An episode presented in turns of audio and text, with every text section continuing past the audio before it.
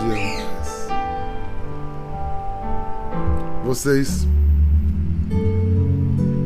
vamos meditar hoje. Bom dia, Lu Tavares.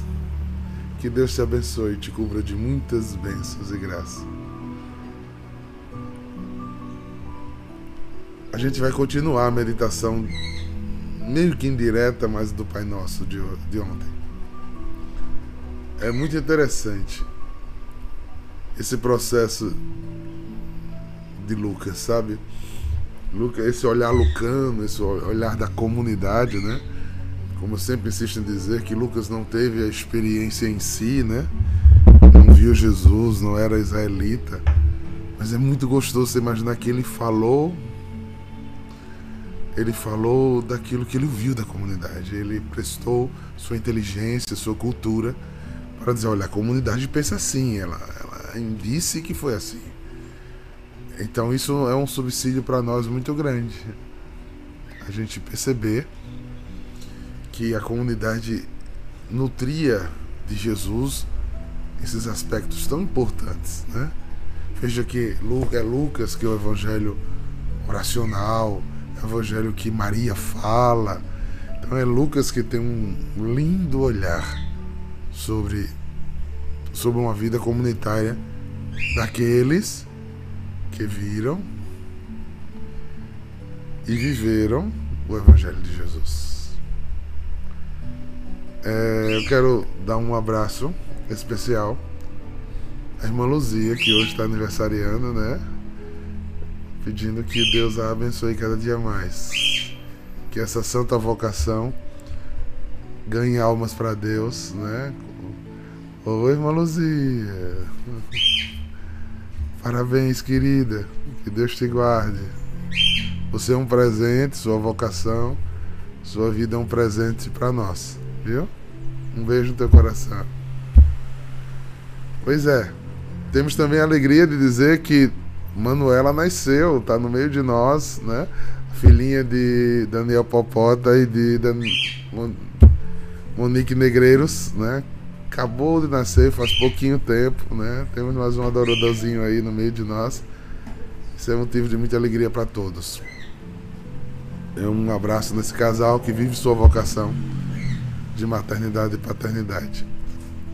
Tá bonita a minha voz hoje, né? E eu estou tentando falar baixo para não ficar tossindo. É, mas vamos lá, vamos ouvir o Evangelho de Jesus. Vamos entrar nesse clima do Evangelho que tanto enriquece nossas vidas. Hoje a gente vai continuar lendo, né? Vamos ao capítulo 11, versículos de 5 a 13, tá bom?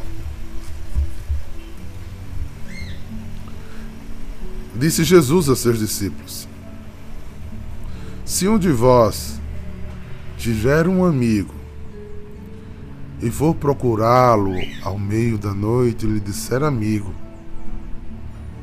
empresta-me três pães, porque um amigo me chegou de viagem e não tenho o que lhe oferecer. E se o outro responder lá de dentro, não me incomodes, já tranquei a porta meus filhos e eu já estamos deitados, porque não posso me levantar para te dar os pais. Eu vos declaro, mesmo que o outro não se levante para lhe para dar-los, porque seu amigo, vai levantar pelo menos por causa da, da impertinência dele e lhe dará o quanto for necessário. Portanto, eu vos digo: Pedi e recebereis. Procurai e encontrareis. Batei e vos será aberto. Pois quem pede, recebe. Quem procura, encontra. Quem bate, se abre. Será que algum dos vós algum, algum de vós que é pai, se seu filho lhe pede o peixe, lhe dá uma cobra, ou se lhe pede um ovo, lhe dará um escorpião? Ora, se vós sois maus e sabe dar coisas boas aos vossos filhos, quanto mais o Pai do céu dará o Espírito Santo aos que o pedirem. Esta palavra é palavra de salvação para mim e para você. Não é interessante esse texto vir depois da do jeito de ensinar a rezar de Jesus? Ou seja, em grosso modo, o primeiro olhar, não sei se vocês concluem isso comigo. Ele estava rezando, orando, e os discípulos, ao verem rezar, disse: ensina a gente a rezar. Jesus está certo. Pai, santificado o teu nome. Não é o capítulo 11 né, de, de Lucas. Deixa eu pegar aqui para a gente pegar a sequência do pensamento.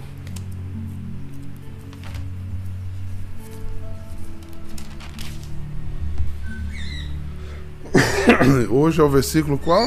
Deixa eu ver. Que. 5. Olha. Ensinando-nos a orar, Jesus deixei de tentação. Aí quando ele conclui o ensinamento, ele diz assim: Então Jesus disse a seus discípulos: Imagine, um de vós vai em casa e um amigo ao meio da noite Tá entendendo o que Jesus quis dizer a você e a mim nessa manhã de hoje? Se você receber, se a sua oração, se o seu pedido, se o seu desejo está dentro das possibilidades do Pai Nosso, se você é alguém que busca, né? Deixa eu pôr para cá para eu poder fazer análise com vocês. Se você é alguém que busca santificar o nome dele, se você agradece por tudo que você tem no seu dia, não é um murmurento, não é um reclamão. Se você perdoa a quem te ofende. E você luta para não cair em tentação. Deus está te dando uma chave. Deus está te dando um bônus. está dizendo a você: se você anda assim, se você reza assim, se a sua vida está assim, o que você me pedir, eu te darei. Eita! Uou! Ah, diácono, isso não é meio mágico, não? Não. Porque é muito difícil andar assim. Porque quem anda assim já tem outra mentalidade, já pede outras coisas. Quem anda santificando o nome de Deus, honrando o nome de Deus, louvando o nome de Deus, que a sua vida é um louvor a Deus, não pede mais certas coisas a Deus. Não é fato? Quem anda no Senhor, que caminha no Senhor, pede que a vontade de Deus aconteça. Então, se ele pede que a vontade de Deus aconteça, ele pede com insistência e Deus atende. E como ele agradece tudo que ele ganha e porque ele pede o reino de Deus, então tudo que vem sobre ele é por acréscimo pela vontade de Deus, coisa que ele nem sabe, porque ele espera e agradece.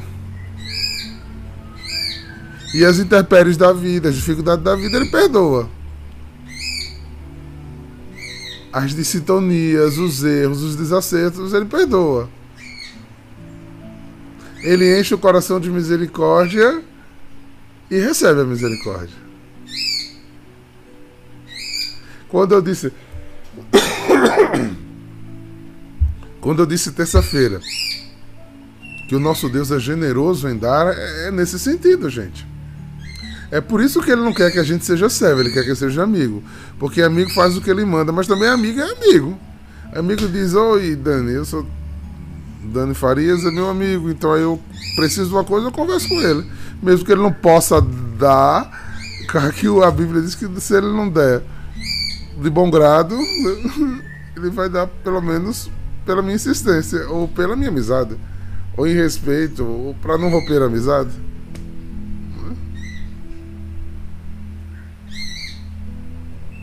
Ou seja, a condição de andar. Aí é o entendimento de Paulo. O justo verão a Deus. Andai na justiça, vós que tem pensamentos torvos. Alinhai os vossos pés ao caminho do Senhor, e Ele cuidará de vós. Diz a palavra de Deus a nosso respeito. Porque Deus tem honra. Deus é, é honroso. E Ele segura a palavra dele. Então, se você anda na justiça, Deus justifica a sua justiça. Ele contempla a tua vida e te dá segundo critério. Por isso que ele disse: se você é filho, você é pai, não dá boas coisas aos seus filhos.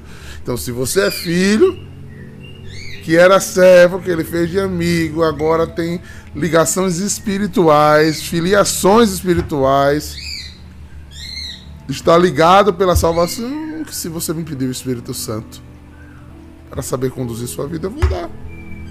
E se você anda no Espírito Santo, tudo concorre para o bem daqueles que amam a Deus. Se fechar uma porta, ele abre uma janela.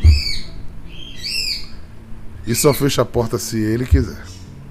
Como diz lá em Apocalipse, ele é o único que fecha a porta que ninguém abre e abre porta que ninguém fecha. Que pena que muitos cristãos perderam a fé. Acredita num Deus histórico, mas não acredita nessas promessas de Deus. Eu dou testemunho a vocês que eu tenho vivido desta fé. E muitos que me acompanham nesses 18 anos têm visto comigo Deus honrar passo por passo, andar por andar, caminho por caminho. O mandamento é ilógico mas ele não recebeu, ele não revelou essas coisas para os sábios desse mundo. Ele revelou aos de alma pequena, os que são crianças, os que se submetem, se tornam filhos e deixam ele ser pai. Qual o seu desejo?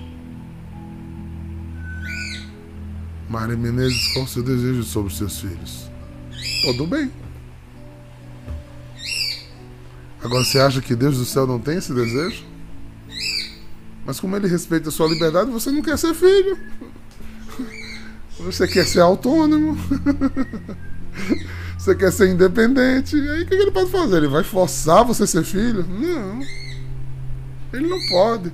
Porque ele lhe deu. E Deus sabe o que dá. E ele deu com liberdade. Ele disse a você: seja livre. Fique livre. Quer tomar sua vida e andar sozinho? Fique à vontade. Porque eu não acho que é assim, tudo bem, querido. Você sabe mais do que Deus, fique à vontade.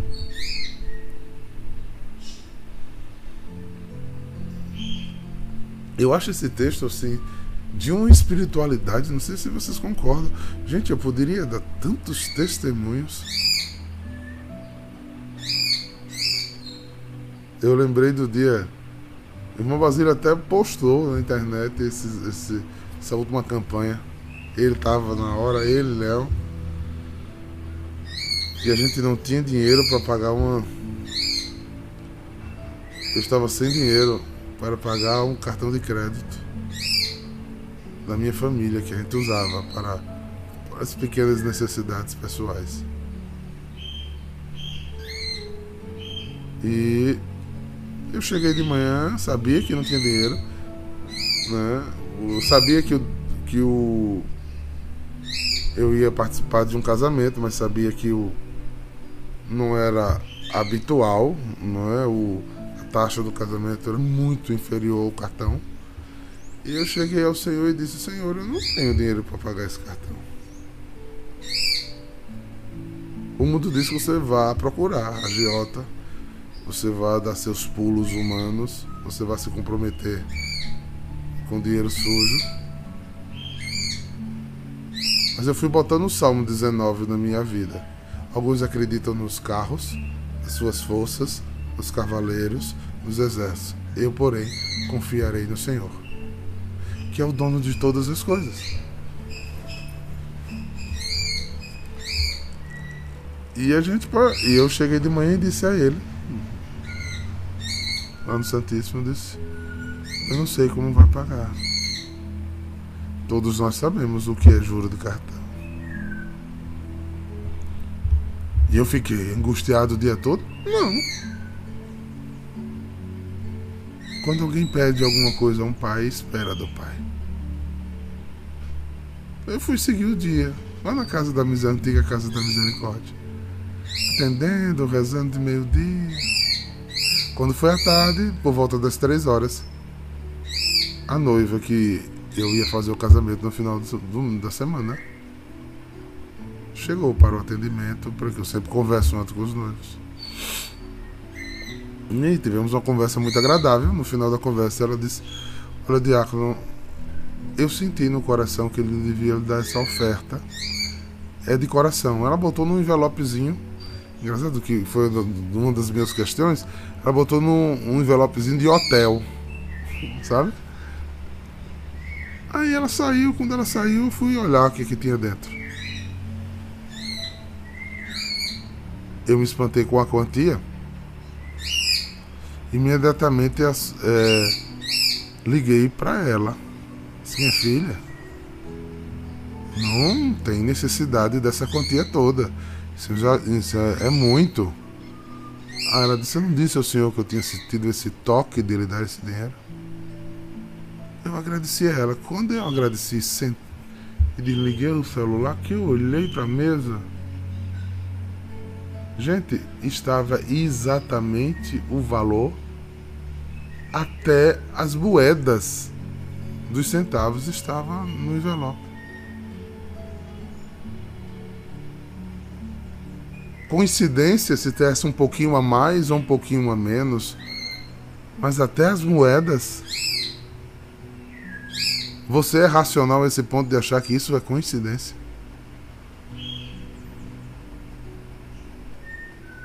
Os mais céticos podem olhar para mim dizendo isso na internet e ao vivo.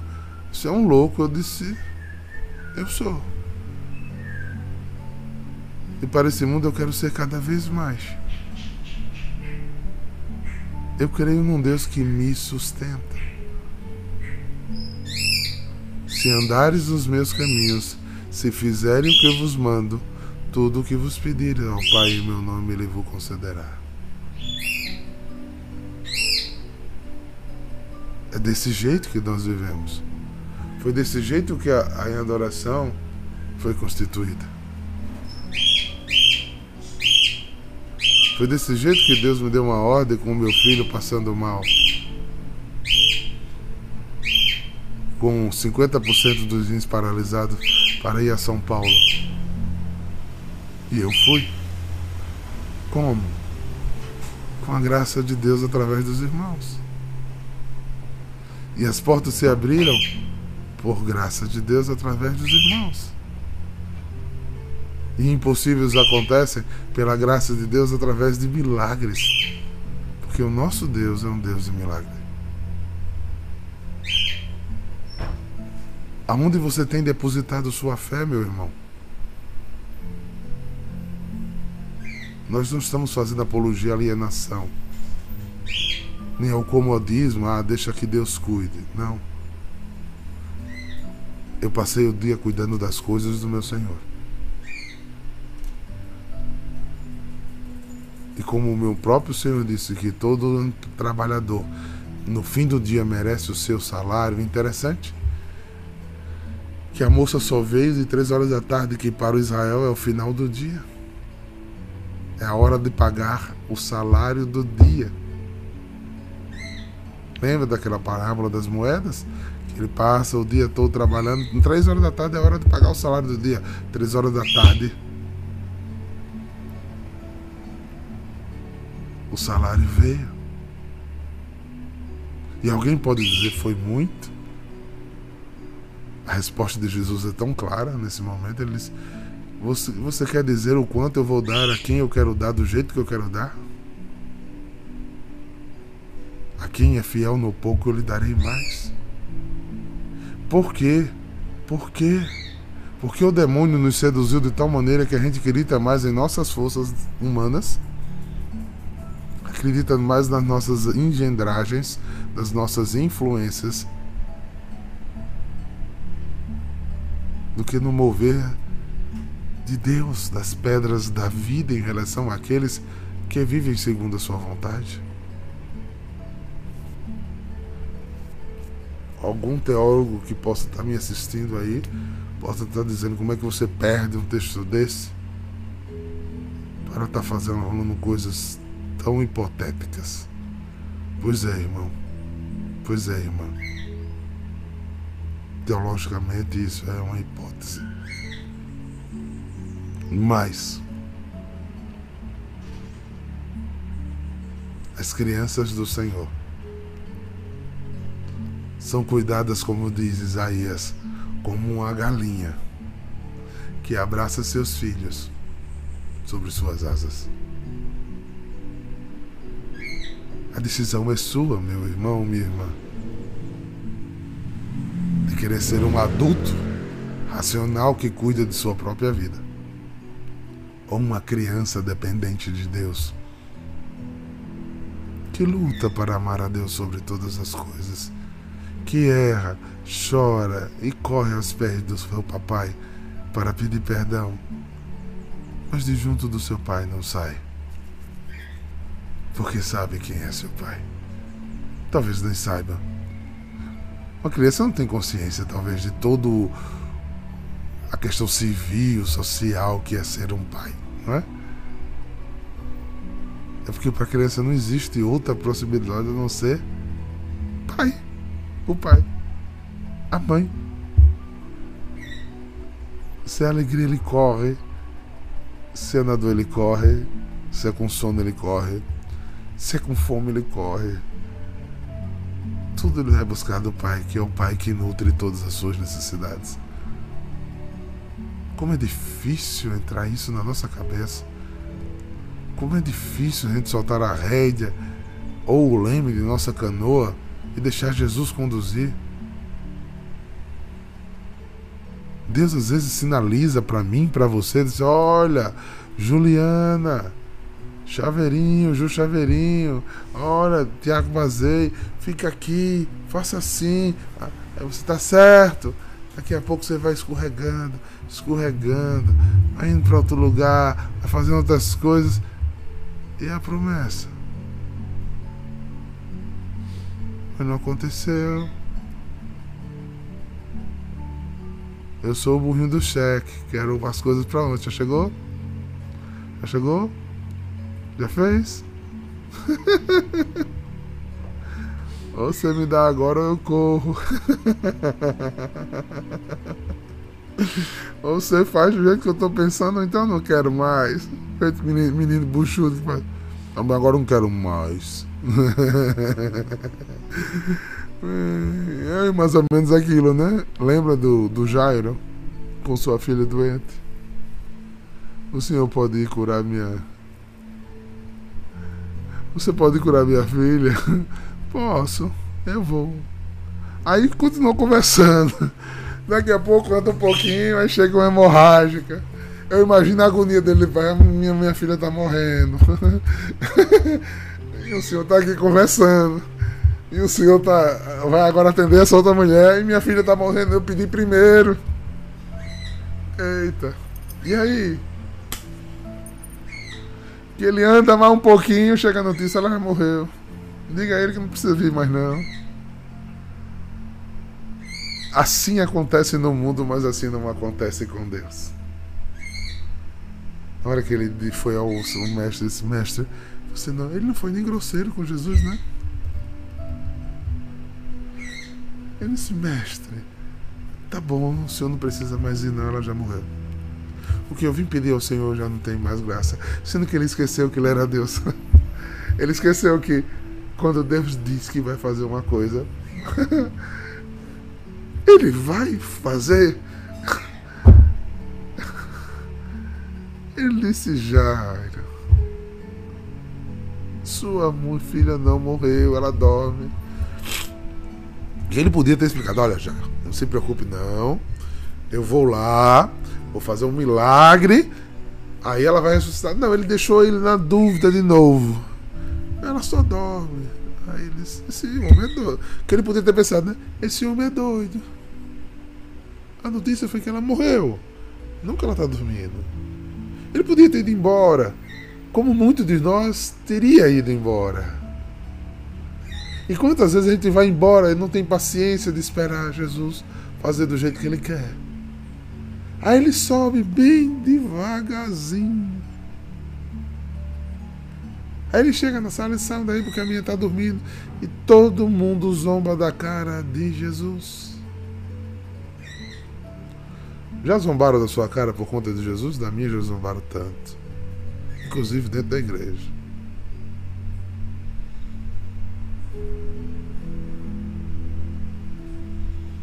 E ele entra no quarto. E diz: Minha menina lá, Catarina Comine. Menina, levanta-te e anda. E a menina se levantou e andou. A menina levantou e andou, porque Jairo fez um pedido a Deus. Esperou o tempo de Deus. E quando tudo disse que era ao contrário, Jairo continuou esperando em Deus.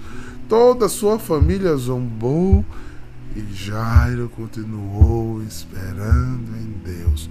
Todos duvidaram e Jairo continuou com paciência esperando em Deus. Não é, Emília? Deus, esperando em Deus, esperando em Deus. Quando ele menos esperou, quando talvez ele nem esperava mais, Deus virou o jogo. Deus mudou a cena. Não é, Luciana Paiva? Terça-feira Deus falou. Deu uma promessa em primeira pessoa. É só esperar. Não é Mariana Toscano?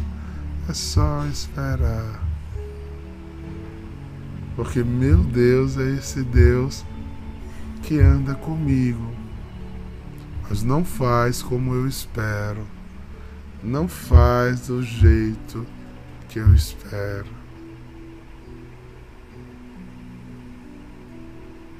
Mas eu só preciso ser filho. Eu só preciso estar no Pai Nosso. Diga a você mesmo hoje. Ensina-me, Senhor, a rezar.